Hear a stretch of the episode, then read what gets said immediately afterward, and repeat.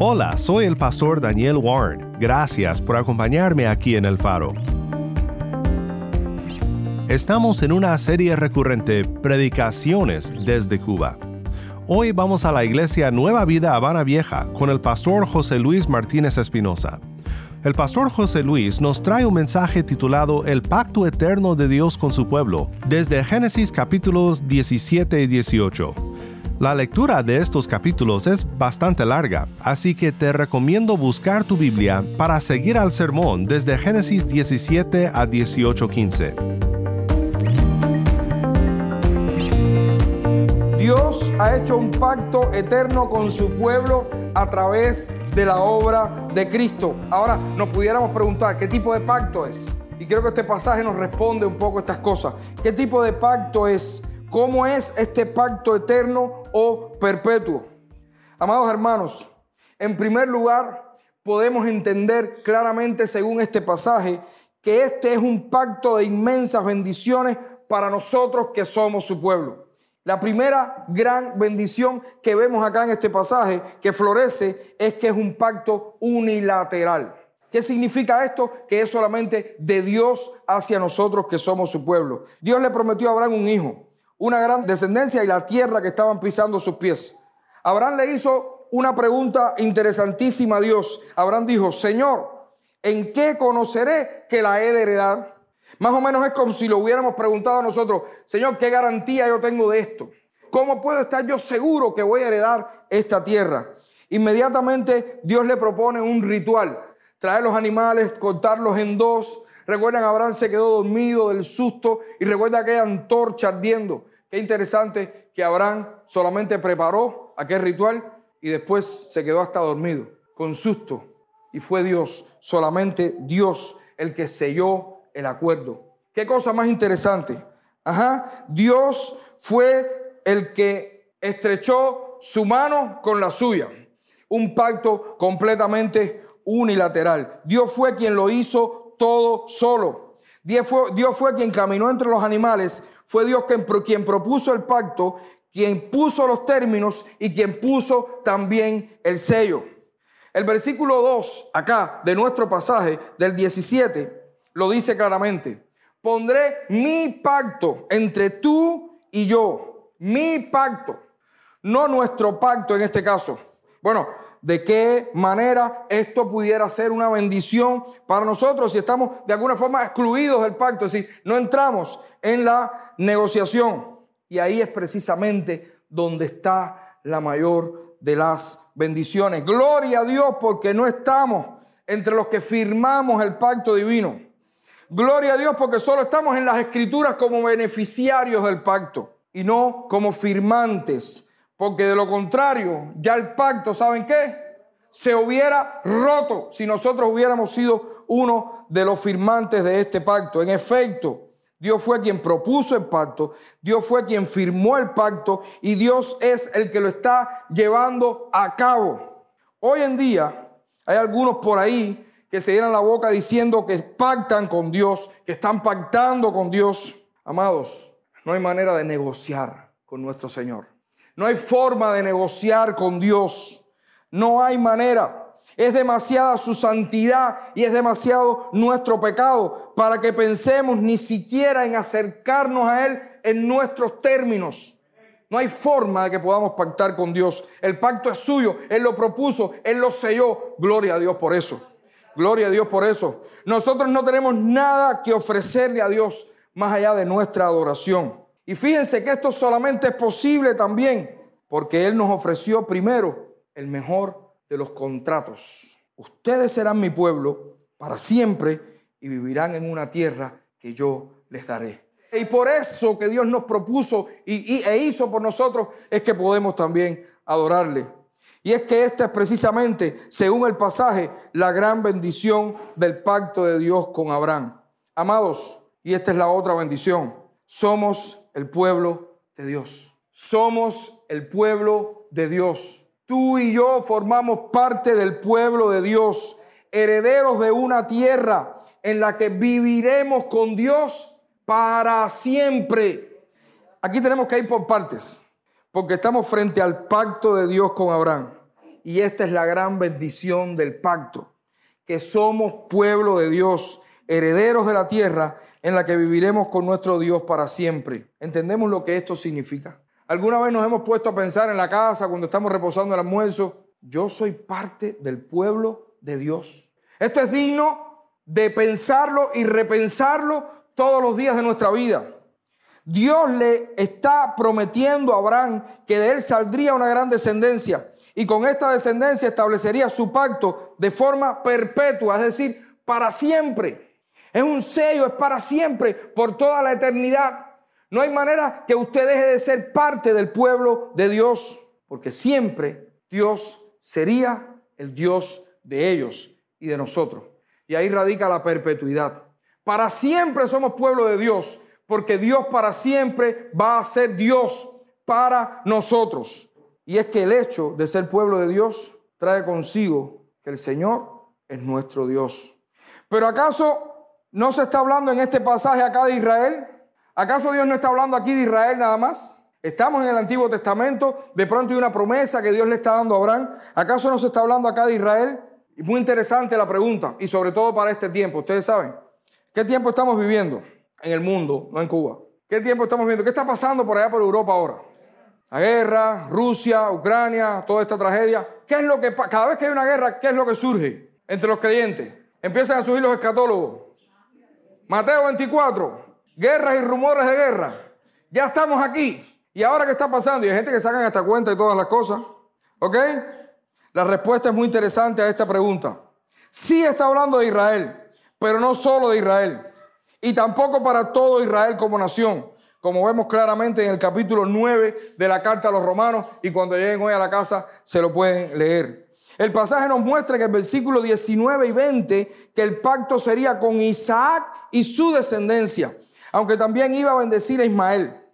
Lo cierto es que a través de todo el relato bíblico vemos cómo esta promesa fue tomando forma, a través de toda la gran historia de Dios.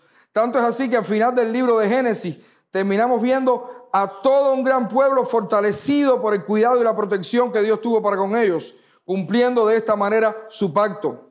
Las palabras de José en Génesis 50, versículo 20 son claras. Al final de sus días, hablando con sus hermanos, José dijo, no temáis. ¿Acaso estoy yo en lugar de Dios? Él le hablaba a sus hermanos. ¿Ok?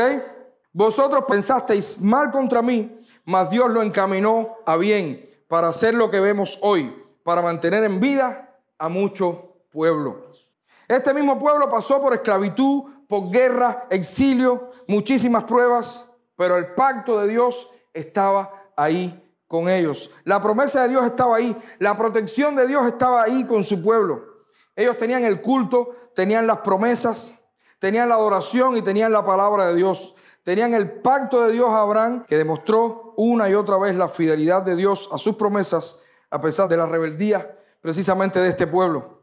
El profeta Isaías dijo en el capítulo 67, los versículos del 7 al 14, y escuchemos bien, esto dice Isaías, de las misericordias de Jehová haré memoria, de las alabanzas de Jehová conforme a todo lo que Jehová nos ha dado, y de la grandeza de sus beneficios hacia la casa de Israel que les ha hecho según sus misericordias y según la multitud de sus piedades. Porque dijo, ciertamente mi pueblo son hijos que no mienten y fue su salvador. En toda angustia de ellos, él fue angustiado y el ángel de su faz los salvó. En su amor y en su clemencia los redimió y los trajo y los levantó todos los días de la antigüedad. Mas ellos fueron rebeldes e hicieron enojar su Santo Espíritu, por lo cual se les volvió enemigo y él mismo peleó contra ellos. Pero se acordó de los días antiguos de Moisés y de su pueblo, diciendo, ¿dónde está el que les hizo subir del mar con el pastor de su rebaño? ¿Dónde el que puso en medio de él su Santo Espíritu? El que los guió por la diestra de Moisés con el brazo de su gloria, el que dividió las aguas delante de ellos, haciéndose así nombre perpetuo el que los condujo por los abismos como un caballo por el desierto sin que tropezaran, el Espíritu de Jehová los pastoreó como a una bestia que desciende al valle. Así pastoreaste a tu pueblo para hacerte nombre glorioso. Alabemos a Dios, hermanos, porque a pesar de ser nosotros como estas bestias llenas de pecado, somos el pueblo de Dios. A pesar de que Dios ha tenido deseos muchos en momentos de acabar con nosotros, Él hizo pacto y somos su pueblo. Y eso es digno entonces de caer de rodillas y decir, Padre, gracias. Porque acaso no hemos nosotros hecho cosas en nuestras vidas que merecen el desprecio de Dios, que merecen, merecemos, hemos merecido muchas veces que Dios nos desarraigue de su pueblo y diga, se acabó. Sin embargo, Dios es nuestro Dios. Y valga la redundancia. Nosotros somos su pueblo. Él ha querido redimirnos y ha querido sustentarnos y ha querido pastorearnos. Alabemos a Dios por esto. Este pueblo que Dios quiso amar, somos tú y yo. El pueblo que Dios quiso salvar por medio de la fe, compuesto por judíos y por gentiles. Un solo pueblo, como dice el apóstol Pablo en su carta a los Efesios 2, del 12 al 16. En aquel tiempo estabais sin Cristo, alejados de la ciudadanía de Israel, alejados de los pactos de la promesa, sin esperanza y sin Dios en el mundo. Pero ahora en Cristo Jesús, vosotros que en otro tiempo estabais lejos, habéis sido hechos cercanos por la sangre de Cristo, porque Él es nuestra paz, que de ambos pueblos hizo uno, derribando la pared intermedia de separación, aboliendo en su carne las enemistades, la ley de los mandamientos expresados en ordenanzas, para crear en sí mismo de los dos uno solo y nuevo hombre, haciendo la paz. Y mediante la cruz reconciliar con Dios a ambos en un solo cuerpo, matando en ellas las enemistades. Somos el pueblo de Dios. No estaba hablando solo para Israel, estaba hablando para la descendencia de Abraham en Isaac, para los que por la fe creímos en Cristo. Somos el pueblo de Dios. Somos pueblo de Dios porque la sangre de Cristo nos acercó a Dios cuando estábamos lejos por nuestra maldad, cuando estábamos lejos por nuestro pecado, cuando éramos enemigos de su pueblo sin el pacto y también sin las promesas, Cristo nos hizo parte de su pueblo. Somos pueblo de Dios. El Dios Todopoderoso le dijo a Abraham, anda delante de mí y sé perfecto. Abraham no pudo hacer otra cosa, y lo tenemos acá en nuestro pasaje, no pudo hacer otra cosa que postrarse sobre su rostro mientras escuchaba las promesas del Altísimo. ¿Qué vamos a hacer tú y yo que sabemos hoy que somos pueblo de Dios? Abraham se postró sobre su rostro para escuchar la promesa de Dios. ¿Qué haremos tú y yo que no solo conocemos las promesas, sino que también hemos sido beneficiarios del pacto y de las promesas por la obra de Cristo? Abraham solo escuchó lo que vendría. Nosotros lo hemos visto, nosotros lo sabemos. Nosotros sabemos que Cristo murió por nosotros. Nuestro corazón debe estar postrado delante del Todopoderoso en gratitud por habernos dado un espacio en el pueblo de Dios por su gracia. ¿Qué vamos a hacer a diario? Por eso les decía, el hecho de reconocer que somos pueblo de Dios, de entender que somos pueblo de Dios, eso merece a diario estar agradecido a Dios. Y no solo como Abraham, postrarnos sobre su, nuestro rostro, sino que nuestro corazón esté completamente postrado por la obra maravillosa que Cristo hizo a nuestro favor. Aun cuando estábamos lejos, Dios nos tomó y nos dijo, tú vas a entrar a mi pueblo, tú eres parte de mi pueblo. Ahora tienes una herencia. Somos el pueblo de Dios, amado. Pero la bendición es también que somos herederos de una tierra en la que viviremos con nuestro Dios para siempre. Qué bendición que nosotros tenemos una herencia y una que no se va a corromper, una que sí es cierta, una para la cual no tenemos que ir a ninguna notaría. Porque el Dios nuestro fue el que hizo, fue el que hizo el contrato, el que lo firmó y nos dijo, tú eres parte de esto, tú eres parte de mi pueblo. Tenemos una herencia, amado. Dios se la prometió a Abraham y a toda su descendencia y nos prometió la tierra de Canaán por heredad perpetua. La tierra prometida sería de la descendencia de Abraham por toda la eternidad. Somos herederos de Canaán. Somos herederos de la tierra que Dios prometió. Una buena parte de los cinco primeros libros de la Biblia recogen toda la travesía del pueblo de Dios para llegar a la tierra prometida después de haber sido librados de Egipto. ¿Recuerdan? Pero es el libro de Josué cuando vemos la conquista de la tierra, el asentamiento del pueblo y todas las bendiciones de Dios que eso trajo contigo. Entonces, el pueblo de Dios llegó a su tierra prometida. No hubo perpetuidad allí. ¿Cuánto tiempo estuvo el pueblo de Dios en Canaán, en Israel? Relativamente poco tiempo. Primero vino a Siria y se llevó a la gente del norte. Después vino Babilonia y también hizo lo mismo con la gente del sur. Se equivocó Dios, falló el pacto, no cumplió Dios la promesa. El autor a los hebreos, el autor a los hebreos dice en el capítulo 11, versículos del 9 al 16 y después en los versículos del 13 al 16. Por la fe habitó Abraham como extranjero en la tierra prometida, como en tierra ajena, morando en tiendas con Isaac y Jacob, coherederos de la misma promesa, porque esperaba la ciudad que tiene fundamentos, cuyo arquitecto y constructor es Dios. Conforme a la fe murieron todos estos sin haber recibido lo prometido, sino mirándolo de lejos y creyéndolo y saludándolo y confesando que eran extranjeros y peregrinos sobre la tierra. Porque lo que esto dicen claramente dan a entender que buscan una patria. Pues si hubiesen estado pensando en aquella de donde salieron, ciertamente tenían tiempo de volver. Pero anhelaban una mejor. Esto es celestial por lo cual Dios no se avergüenza de llamarse Dios de ellos, porque les ha preparado una ciudad. Y al final de este maravilloso capítulo 11 y en el principio del 12 dice, y todos estos, aunque alcanzaron buen testimonio mediante la fe, no recibieron lo prometido, proveyendo Dios alguna cosa mejor para nosotros, para que no fuesen ellos perfeccionados aparte de nosotros.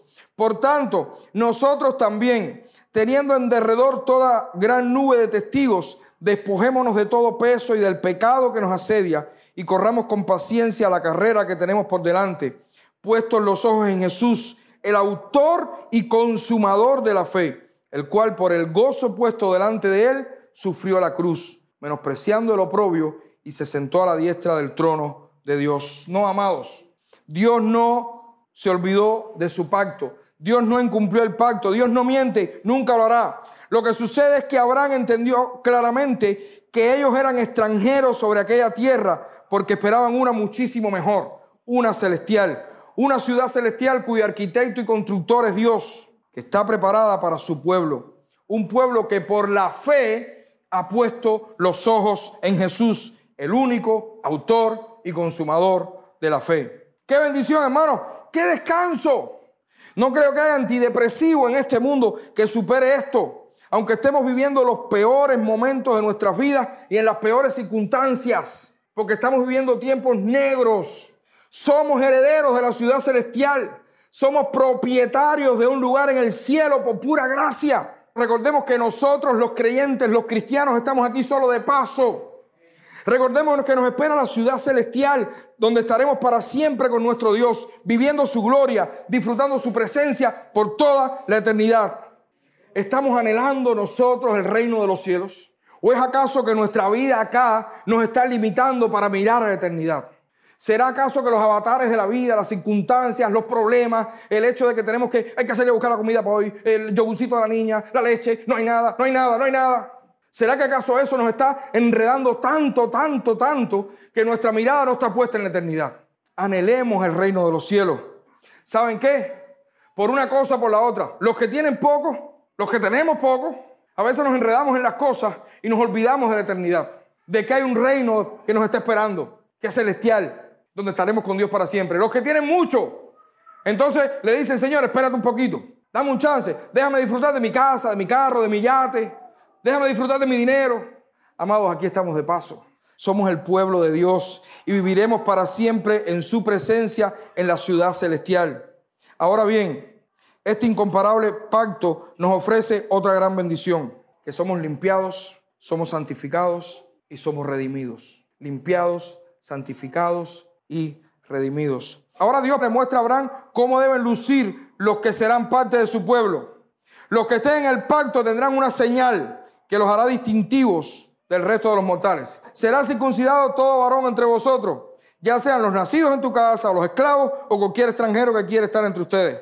El mandato de Dios fue bastante claro y determinado. Tanto es así que en el pasaje vemos que después que Dios lo dijo, ¿qué hizo Abraham? Rápidamente, fue para su casa y circuncidó a todo el mundo. A todo el mundo.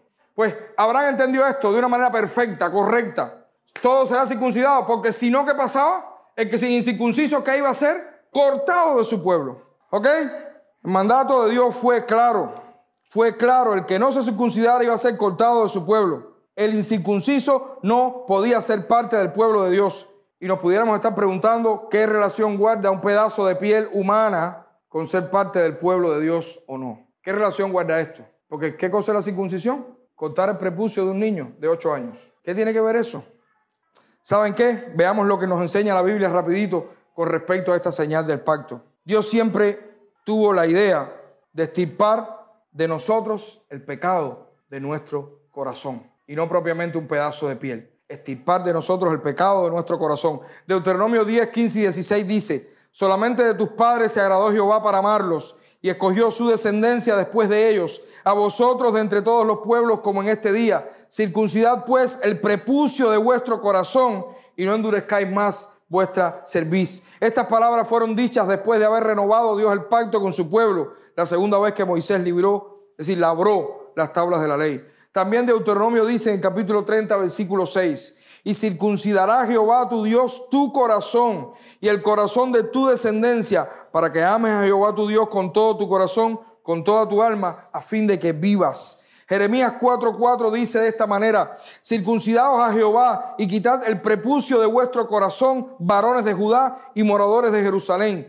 No sea que mi ira salga como fuego y se encienda y no haya quien la apague por la maldad de vuestras obras. La idea es muy clara. Dios ha establecido su pacto en sus términos. Él lo ha escrito todo, ha puesto su ley, sus decretos y, sus condiciones como ha querido. Él es Dios y sus condiciones son estas. La única manera en la que ustedes van a ser pueblo mío y podrán vivir para siempre conmigo es si eliminan el pecado de vuestras vidas. Dios no puede convivir con el pecado, Él es santo y la única reacción ante la, ante la maldad es la ira de Dios. No hay términos medios en el pacto de Dios con su pueblo.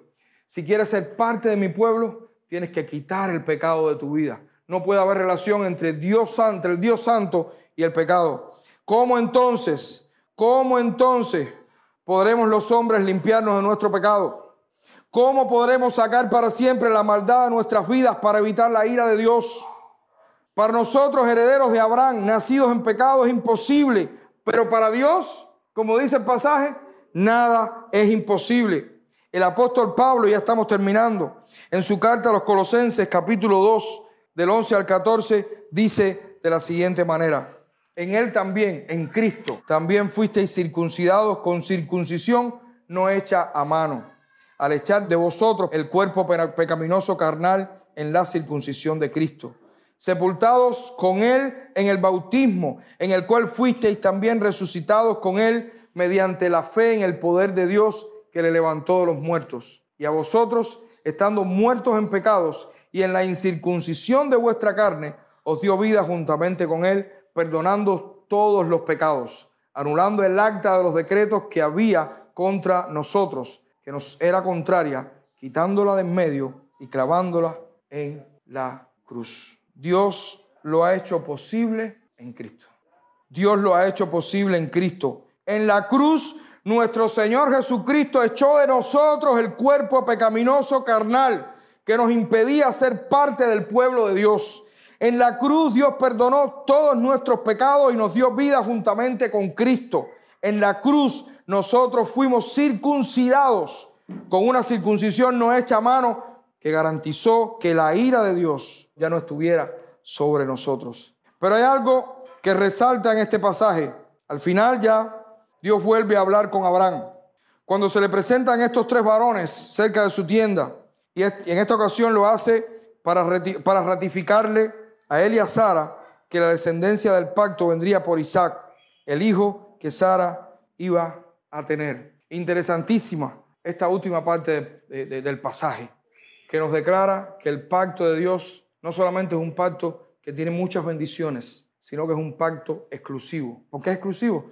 Porque solamente es en Cristo. No se puede llegar a ser parte del pueblo de Dios por otra vía. Abraham tuvo un hijo antes de Isaac, Ismael, pero Dios vino y le dijo, no Abraham, no es por Ismael, es por Isaac y por la descendencia de Isaac. Y eso nos enseña que la única manera, la única forma de llegar a ser parte del pueblo de Dios es a través de Cristo. Solo en Cristo. Solo Cristo, como decían los reformadores. En la carta de los Romanos capítulo 9, del 1 al 9 dice, verdad digo en Cristo, no miento. Y mi conciencia me da testimonio en el Espíritu Santo que tengo gran tristeza y continuo dolor en mi corazón porque deseara yo mismo ser anatema, separado de Cristo por amor a mis hermanos, los que son mis parientes según la carne, que son israelitas, de los cuales son la adopción, la gloria, el pacto, la promulgación de la ley, el culto y las promesas, de quienes son los patriarcas y de los cuales según la carne vino Cristo, el cual es Dios sobre todas las cosas, bendito por los siglos. Amén. No que la palabra de Dios haya fallado, porque no todos los que desciendan de Israel son israelitas ni por ser descendientes de Abraham son todos hijos, sino en Isaac te será llamada descendencia. Esto es, no los que son hijos según la carne son los hijos de Dios, sino los que son hijos según la promesa son contados como descendientes. Porque la palabra de la promesa es esta, por este tiempo vendré y Sara tendrá un hijo. El pacto no es para todos los descendientes de Abraham, sino para todos aquellos que por fe creyeran en el descendiente que, llegaría por la línea genealógica de Isaac. Este descendiente en el que se necesita creer es Cristo, solo Cristo. Solo Cristo es el autor y consumador de la fe. Solo Cristo es quien ha reunido para sí a un pueblo. Solo Cristo es quien ha limpiado nuestro pecado con su sangre. Solo Cristo, en ningún otro hay salvación. Y de esto se trata el pacto de Dios. Salvación para su pueblo. Solo nosotros, su pueblo, su iglesia, tenemos la bendición de la salvación en nuestras almas. Y eso nos hace responsables también de la manera en que responderemos a ello.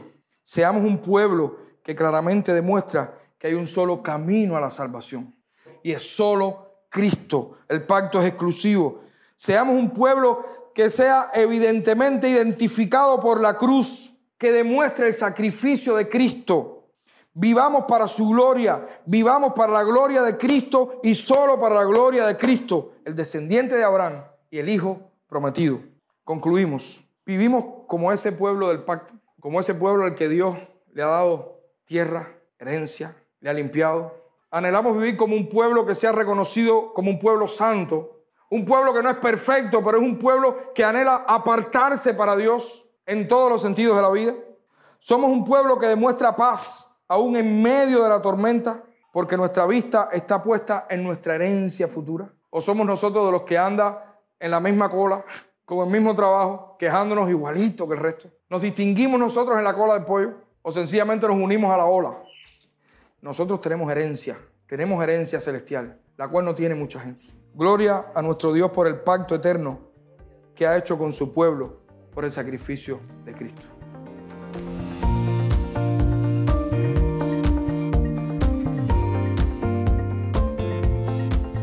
Soy el pastor Daniel Warren y esto es el faro de redención. Le damos muchas gracias al pastor José Luis por compartir este mensaje con nosotros. Que Dios siga bendiciendo a esta iglesia y a todas las iglesias cubanas. Te invito a que me acompañes mañana en esta serie Predicaciones desde Cuba. La luz de Cristo desde toda la Biblia, para toda Cuba y para todo el mundo, aquí en el faro de redención.